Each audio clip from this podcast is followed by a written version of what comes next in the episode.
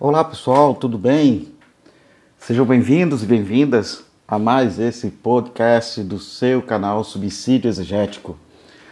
Aqui quem fala é o Reverendo Cláudio da Chaga Soares, pastor da Igreja Presbiteriana Unida do Brasil.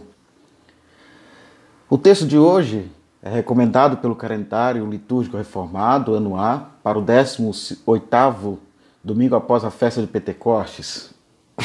E o texto que temos é Mateus 21, 33 a 46.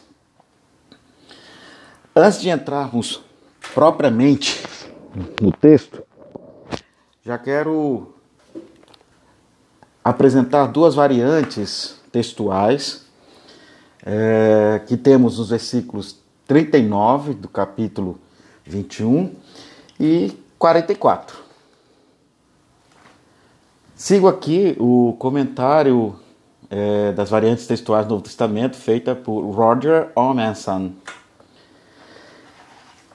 No versículo 39 aparece uma expressão em que algumas traduções encontra-se é, em destaque.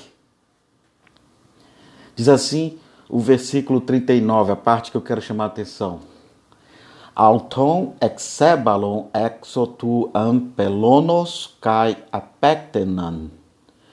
A ele lançaram-no fora da vinha e o mataram.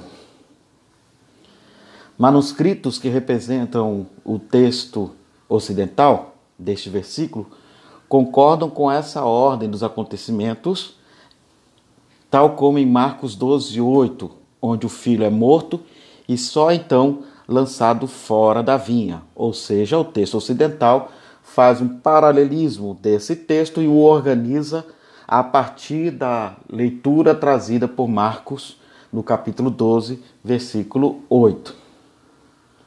No entanto, Mateus e Lucas, e aqui Lucas 20, versículo 15, Mateus aqui no nosso versículo 39 do capítulo 21, eles invertem a ordem. O filho é lançado fora da vinha, antes de ser morto. E por que Mateus e Lucas fazem essa inversão? Talvez é, Mateus e Lucas reflitam o fato de que Jesus foi crucificado fora da cidade, é, tal como nos lembra o Evangelho de João, capítulo 19, versículos 17 e 20, e Hebreus 13, 12 a 13, mostrando assim, e aqui eu quero fazer uma uma alusão a uma teologia fantástica que reverendo Zwinglio Mota Dias iniciou na década de final de 80, início de 90, é, que é a chamada teologia da proscrição. Essa teologia da proscrição, a partir dessa informação de que Jesus foi crucificado fora da cidade, ah, mostra-nos a face de um Cristo proscrito que não é contado no interesse da polis, né? no interesse de quem manda e desmanda nos espaços é, organizados e institucionais. Então, ah, o texto de João 19, 17 e 20, Hebreus 13, 12 a 13, corroboram a essa forma que Mateus e Lucas organizam o texto. E que quer mostrar para a gente a imagem de um Messias proscrito, um Messias excluído da sociedade, um Messias que não é bem-vindo e nem bem visto por aqueles que estão dentro da cidade e estruturados em suas instituições de poder. Então, eu apoio aqui essa estruturação feita por Mateus e Lucas, uh, que apresentam o fato de que Jesus foi crucificado fora da cidade. Aqui temos argumentos legais para uma teologia da proscrição, hein, galera?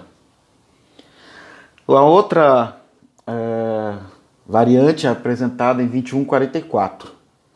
E essa vem entre colchetes das nossas traduções em língua portuguesa que é a expressão cai ao tom e a ele.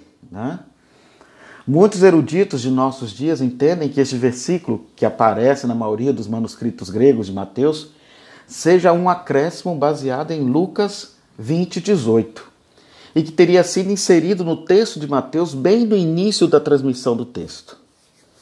Por isso que algumas versões, como a nova Bíblia Jerusalém, a própria tradução ecumênica, né?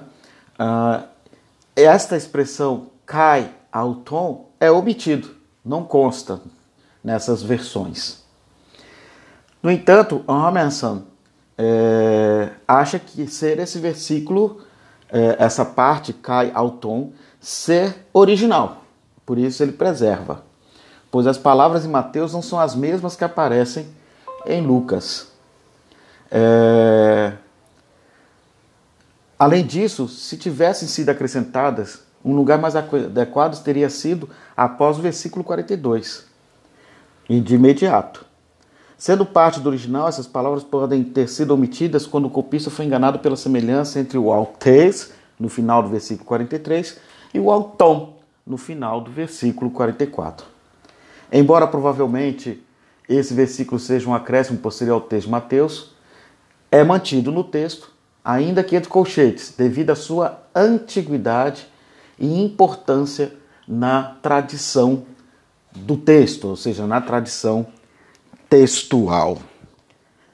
Então, vistas essas duas variantes, eu queria ainda fazer um comentário antes de entrarmos em nosso texto sobre um conceito que acredito que muitos de vocês conheçam, outros estejam não o conhecem ou esqueceram, que é o conceito sobre ágrafo. Você sabe o que é ágrafo? É, literalmente é não escrito, né? Não escrito aonde, né? Ah, ágrafos são palavras ou frases avulsas, presumivelmente proferidas por Jesus Cristo e que não estão incluídas nos evangelhos canônicos. Quais são os evangelhos canônicos? Mateus, Marcos, Lucas e João. O termo ágrafo é de origem grega, ágrafos, significando não escrito. É, nós sabemos, a partir do próprio evangelista João, capítulo 21, 25, que é, havia outras é, falas de Jesus e que não foram registrados na, no texto de João, por exemplo. E podemos então ampliar que também não estão presentes nos evangelhos sinóticos. É bom termos bem acertado em nossa cabeça que os evangelhos é, sinóticos e João não são registros é, biográficos de Jesus. Tá? São escritos de memórias que foram relidos os seus dias de Jesus a partir dos interesses teológicos, das perguntas comunitárias a quem esses evangelhos querem responder. Tá? Mas essa frase de João já nos deixa bem centrados e acertados na cabeça de que é, é, há outros ditos de Jesus que não foram registrados no caso do Evangelho de João e podemos também falar nos evangelhos sinóticos. Ah, um caso bem conhecido é aquele que está em Atos 20, 35, em que é, Paulo, é, quem cita, né, que é mistério recordar as palavras do Senhor Jesus Cristo, mais bem-aventurado é dar do que receber, que é uma dito com uma palavra de Jesus, do Senhor, mas que não consta nos evangelhos sinóticos nem em João. Né? Ah, o Codex Bezar, é, que é o Códice D, apresenta também um ágrafo de Jesus em Lucas 6,4. Ele, ele apresenta uma declaração adicional de Jesus. A saber, no mesmo dia, contemplando alguém trabalhando no sábado, disse-lhe: Homem, se sabes o que fazes, é, é, tu és bendito mas se não sabes, és maldito e transgressor da lei. Esse é um ágrafo presente em Lucas 6,4 que o Codex Bezae é, o tem como uma citação de Jesus e o, e o coloca como um texto original. Tá? Outros ágrafos de Jesus, nós temos, por exemplo, em 1 Tessalonicenses 4, 15 a 16, em que Paulo é, diz a seguinte: dizendo, dizemos a vocês pela palavra do Senhor, ou seja, Senhor aqui, lembra-se vocês que é o título das comunidades helênicas e que Paulo usa muito, referindo-se a Jesus, o exaltado, o ressuscitado, né? Ah, então ele fala que dizemos a vocês pela palavra do Senhor que nós, os que estivermos vivos, os que ficarmos até a vinda do Senhor, certamente não precederemos os que dormem. Pois, dada a ordem, com a voz do arcanjo, ressoada a trombeta de Deus, o próprio Senhor descerá do céu e os mortos em Cristo ressuscitarão primeiro. Temos aí um ágrafo de Jesus falando sobre como vai se dar a, a, o processo aí de ressurreição, né? Outro ágrafo está presente em Atos 1, 4 a 5 e versículos 7 a 8, que muitas vezes lemos nem percebemos que trata-se de um ágrafo. 4 a 5 de Atos 1. Certa ocasião, enquanto comia com eles, deu-lhes esta ordem. É uma frase dada por Jesus, uma ordem dada por Jesus. Não saiam de Jerusalém, mas esperem pela promessa de meu Pai, da qual lhes falei. Pois João batizou com água, mas dentro de poucos dias vocês serão batizados com o Espírito é, Santo. Ah, os versículos 7 a 8, também do mesmo capítulo 1 de Atos. E eles respondeu: Não, não lhes compete saber os, tempos, os tempos ou as datas que o Pai estabeleceu pela sua própria autoridade mas receberão poder quando o Espírito Santo descer sobre vocês e serão minhas testemunhas em Jerusalém, em toda a Judéia e Samaria e até os confins da terra. Esses são exemplos de ágrafos, não vou citar todos no Novo Testamento, tem também Tiago e outros textos menores aí, mas temos, uh, porque senão tomaria todo o tempo da nossa pesquisa, né? E desse momento do suicídio. Mas eu queria ainda citar alguns presentes nos escritores cristãos, é, Jerônimo, por exemplo, cita um dito de Jesus, fala, falando: Nunca estejais contentes, senão quando olhardes com amor o vosso irmão. Orígenes fala, um outro ágrafo de Jesus, a sabedoria enviará seus filhos. Né? Clemente de Alexandria, é, sai de vós, de vossos grilhões, vós que o quereis. Né? Viste o teu irmão, viste o teu Deus, Clemente, de novo. Uh, temos outros, outros e outros. Na Ordo Eclesiásticos, aquilo que é fraco salvar-se-á pelo forte. Uh, na Epístola de Barnabé, os que querem ver e experimentar o meu reino precisam alcançar-me através de tribulações e sofrimentos.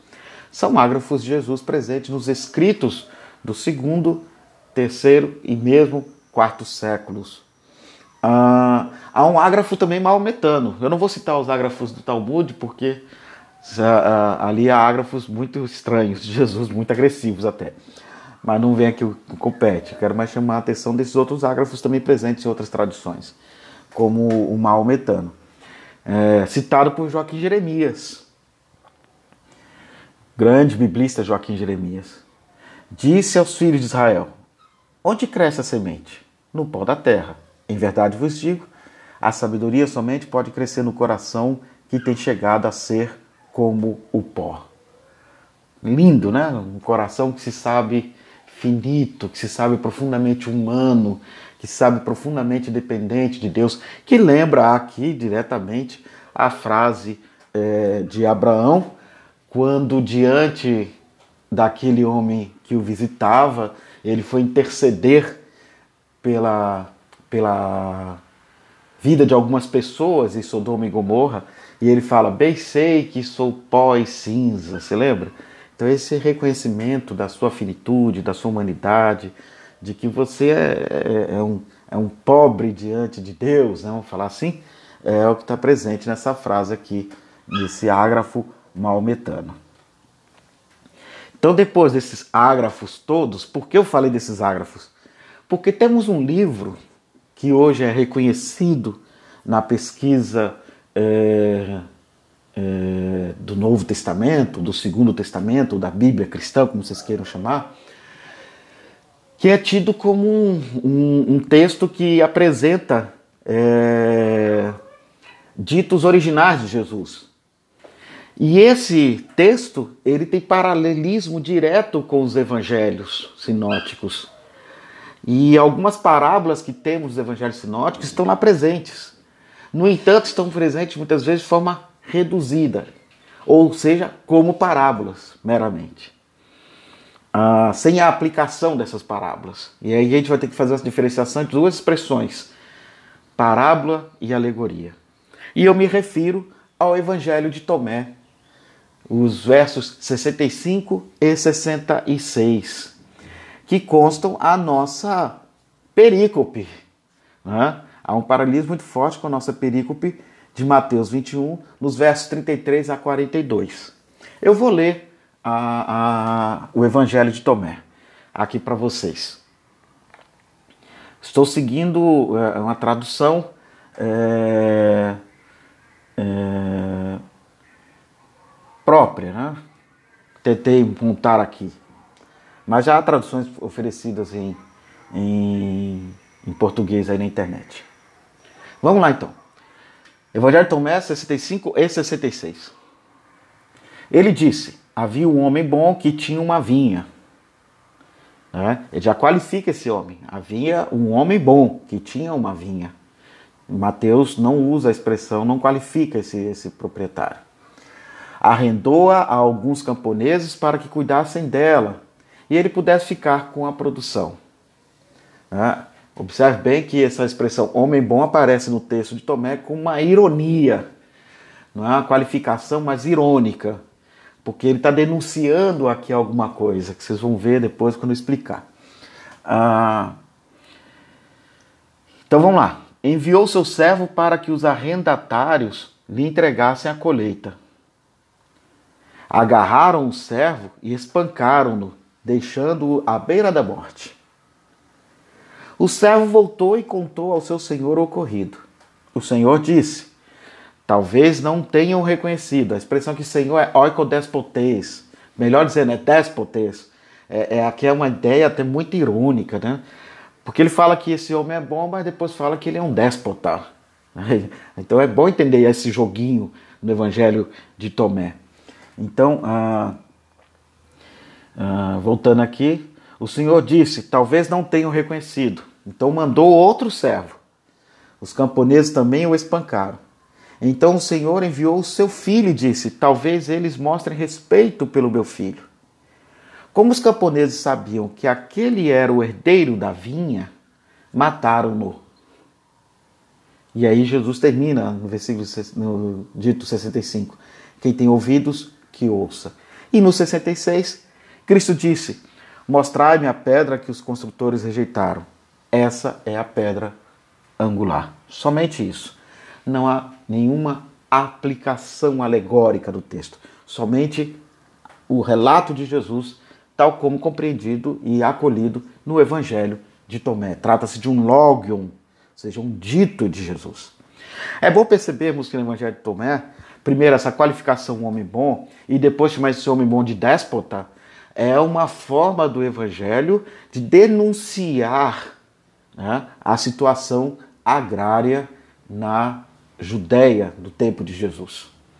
Sabemos que muitos judeus, é, muitos camponeses é, que eram cuidadores da terra, havia uma, uma, uma ideia presente na cabeça do povo da Judéia de que a terra que eles tinham não era deles, a terra era de, do Eterno, era de Deus, né? Nós temos isso bem acertado em toda a Bíblia, né?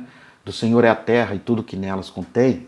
E mesmo nas, lei, na, nas leis é, agrárias, é, que vêm da reforma feita por Moisés, né, etc., a, a terra nunca é vista como propriedade do, do, do, do, do, do judeu. Ele está ali para cuidar dela, para preservar. O que retoma lá o Gênesis nos primeiros capítulos, quando fala de Adão e Eva como mordomos da criação. A terra não pertence, o jardim não pertence a Adão e Eva. Eles estão ali somente para cuidar da terra. Então tinha essa ideia de que a terra era do Senhor e que competia a eles cuidar dessa terra. Ora, com a presença do Império Romano, a terra foi tomada dessas pessoas e foi entregue a uma elite, é, um grupo aristocrático é, que apoiava os interesses da política romana. Então eram romanos em terra da Judéia, tentando produzir a terra sem conhecer nada de agronomia. Já vimos aqui aquela história do joio e do trigo, se lembram?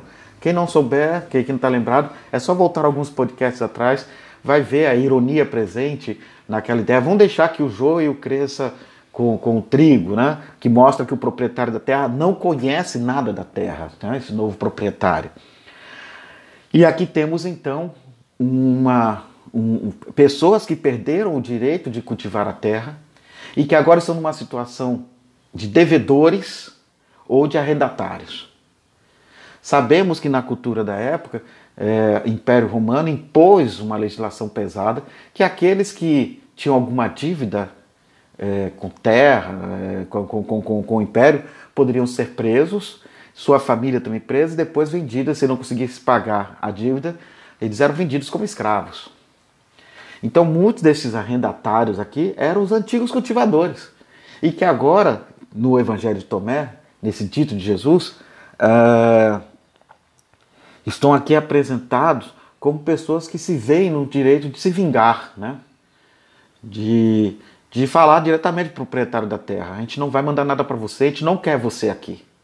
Então, esse texto, a princípio, era um texto é, um dito de Jesus que no Evangelho de Tomé é registrado, e podemos dizer que está próximo mesmo de Jesus, como um texto de resistência à política agrária do Império Romano.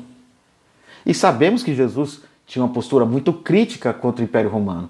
E é tão verdade que ele era tão crítico à política do Império Romano, à política do templo, à política da elite judaica que apoiava esse imperialismo romano, que ele foi crucificado, né?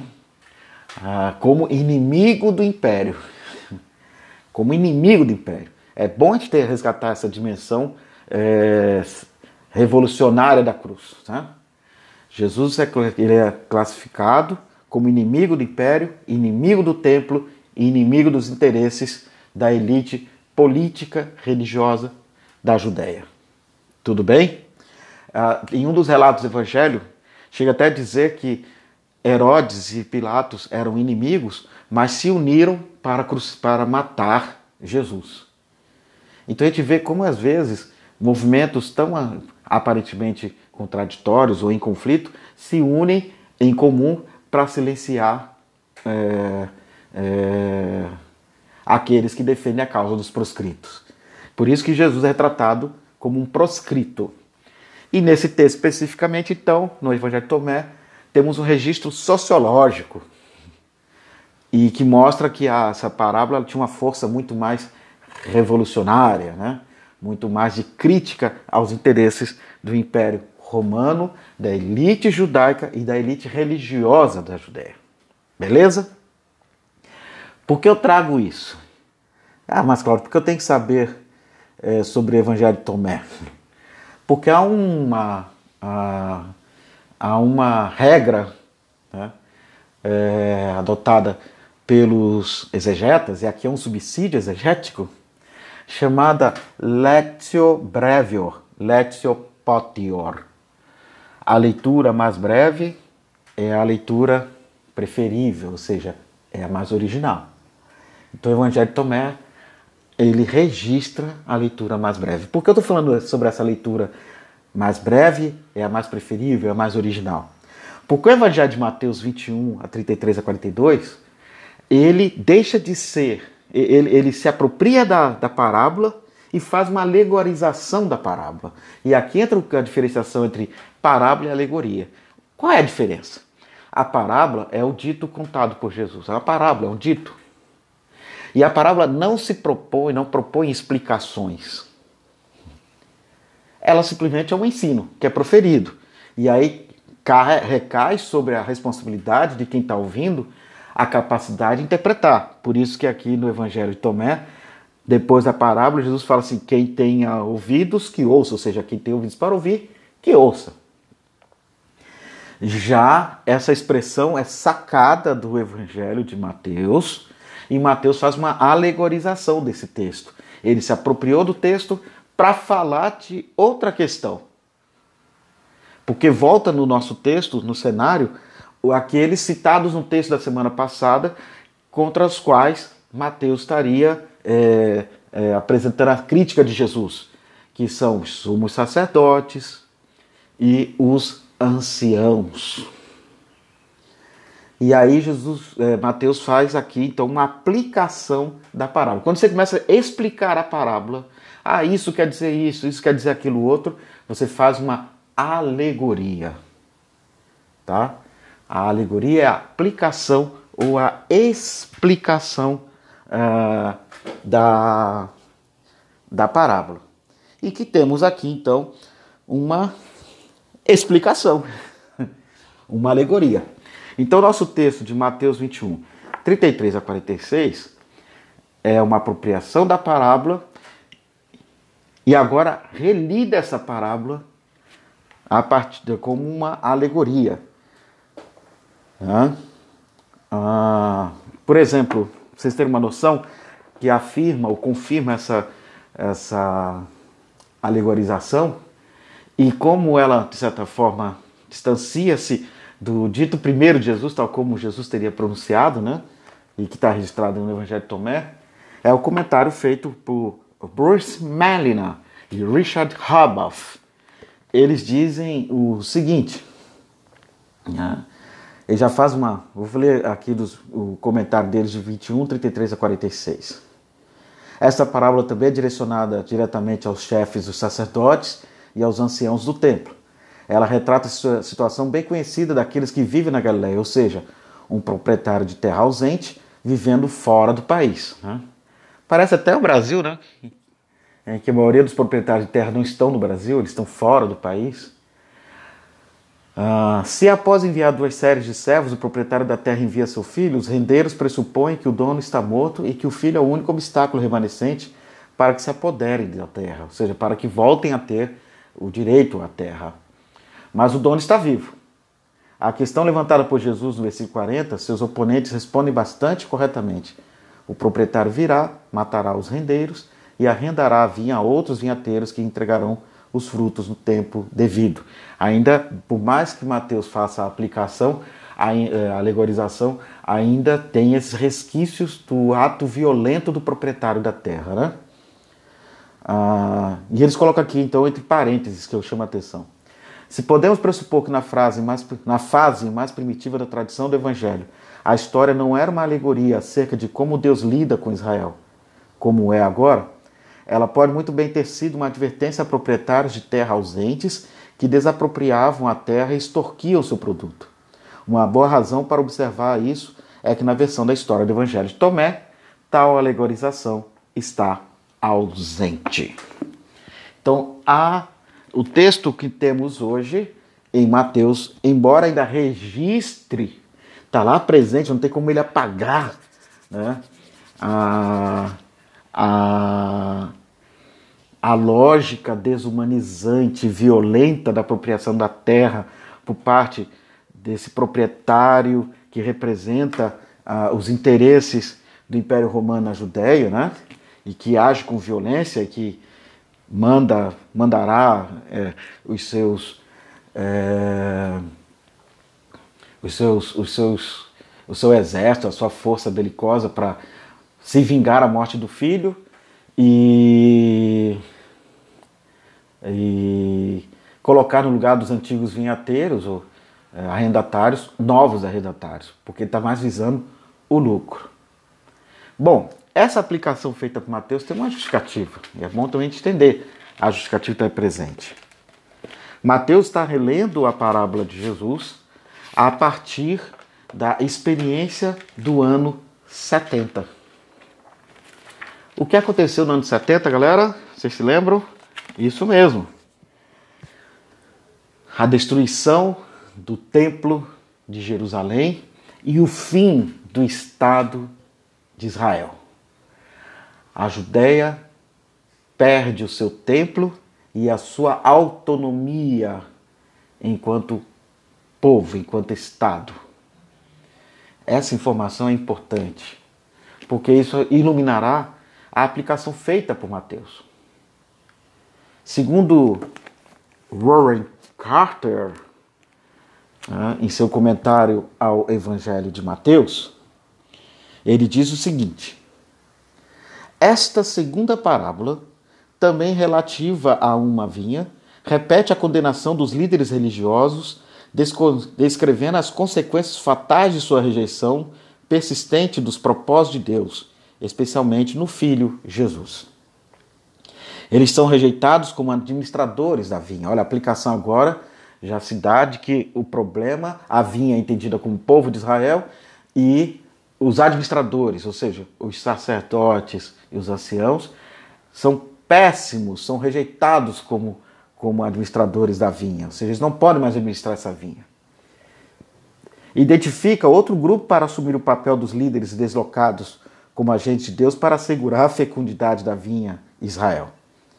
A parábola anuncia o julgamento contra os líderes infiéis e interpreta a derrota de Jerusalém por Roma em 70 depois de Cristo como castigo de Deus sobre o povo e sobre essa liderança. Seria uma forma da, eh, segundo a comunidade mateana, é a forma de demonstração de que essa liderança de é, tudo aconteceu porque essa liderança está sendo castigada por Deus através da mão opressora do Império Romano, da força belicosa do Império Romano. Deus comissiona um novo grupo, mas não condena todo Israel. A vinha Israel não é destruída, mas são determinados novos arrendatários para tomar conta dela. Para mudar de metáfora, os pastores gananciosos e fiéis são afastados.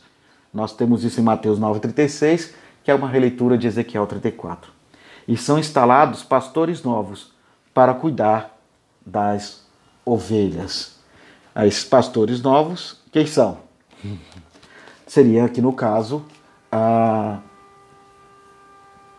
as nova, a, a, a, nova liderança ou as, ou as comunidades cristãs que deveriam agora assumir a condução uh, dessa vinha. Né? É uma leitura bem depois do ano 70. É bom que definamos isso para a gente. Ah, ainda o Rory Carter continua, ah, vou ler aqui um pouco mais à frente um comentário dele. Esta parábola de história de salvação se aproveita do conflito por causa da terra e recursos, propondo questões sobre propriedade e uso justo. A parábola evoca uma prática econômica dominante do, do mundo greco-romana, onde aluguéis altos, impostos cívicos religiosos, é, adquiriam, é, adquirir semente e forragem para a próxima colheita e para o gado, e a necessidade para comercializar ou permutar por outros bens não produzidos em uma fazenda tornavam difícil a existência de subsistência para muitos. A elite religiosa, como a redatária, né, não só sofre.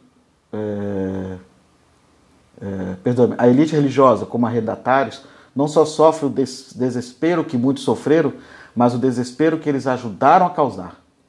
A apresentação de Deus como chefe de família descreve Deus como proprietário tirânico que preside tal sistema. Novamente, o Evangelho imita o mesmo sistema a que busca se opor. E aqui esse comentário do nosso amigo Warren Carter é muito interessante. Volto a dizer, novamente o Evangelho imita o mesmo sistema que busca se opor. Leiam depois Mateus 18, 35 ou capítulo 20, versículos de 1 a 16. A tradição, entretanto, apresenta uma visão muito diferente. Se Deus é o dono de toda a terra, Levítico 25, 23, a terra é um monopólio de Deus a ser usado para os propósitos vivificadores de Deus para todos, não para beneficiar só a elite. Então, Warren Carter ainda tenta salvar o texto e acho que o faz com muita propriedade, toda seriedade, ao ainda é, ver aqui no texto uma crítica a esses arrenda aos, aos proprietários da terra, né? E a sua política de exploração daqueles que é, precisam trabalhar na terra para sua subsistência. Então, gente, é dentro desse contexto que eu apresento então a nossa provocação da semana, o nosso texto dessa semana. Ah, é lógico que tem muita coisa a dizer sobre esse texto, ainda coisas que ficaram soltas, mas não dá para gente esgotar tudo aqui. O importante é perceber que o texto tem uma tradição literária anterior àquela aplicada aqui em Mateus, uh, e que sempre e durante um período foi lido como um texto de resistência à política agrária, à política de exploração da terra, é, promovida tanto pelo Império Romano como pela elite religiosa e política da Judéia. Infelizmente, eu não gosto muito do que Mateus fez de tentar ver aí uma vingança de Deus, né? Contra essa liderança, mas era o espírito da época presente e que é, Mateus não, não, ainda não tinha se dado conta para romper com ele. Aí acaba, de certa forma, é, repetindo a, forma, a, a, maneira de se pensar o poder e, e, e, a morte, e a vingança como uma forma de retribuição de Deus sobre a liderança judaica. Ah, então, gente, valeu por hoje. Era isso que eu queria compartilhar com vocês. Espero que tenha ajudado bastante, tá? Queria fazer uma proposta de leitura para vocês. Não tem nada a ver com, com o texto de hoje, mas uh, eu queria convidar vocês a lerem um texto maravilhoso do nosso amigo pastor Zwinglio Mota Dias, reverendo Zwinglio Mota Dias, é, pastor da IPU, o livro Profecia e Comunidade, Sete Estudos Exemplares. Eu vou ler aqui a parte é, que está atrás aqui do livro, que apresenta de certa forma o livro. Enquanto pastor, herdeiro da tradição protestante reformada, sempre entendi que o ministério da palavra, recuperando o ensino e o testemunho dos reformadores da primeira hora, implica necessariamente na explicitação dessa relação entre a palavra que vem de Deus e a realidade concreta da vivência humana. Nessa pequena coletânea de reflexões bíblicas, reúno um conjunto de estudos resultantes de meus esforços para enfrentar os desafios de relacionar os relatos bíblicos com as realidades que enfrentamos no cotidiano da vida. Não tem maiores pretensões a não ser a de procurar resgatar a velha tradição protestante de buscar perceber a mensagem bíblica em suas diferentes roupagens no coração mesmo dos problemas concretos que enfrentamos no dia a dia.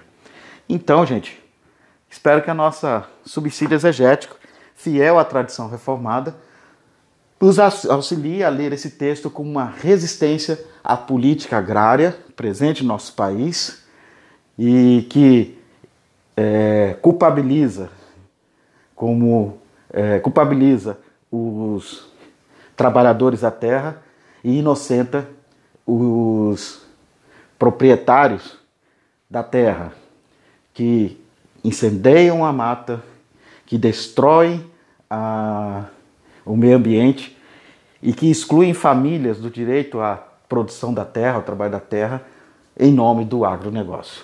Valeu, galera. Obrigado, espero que tenha curtido o nosso subsídio exegético. Valeu, até a próxima.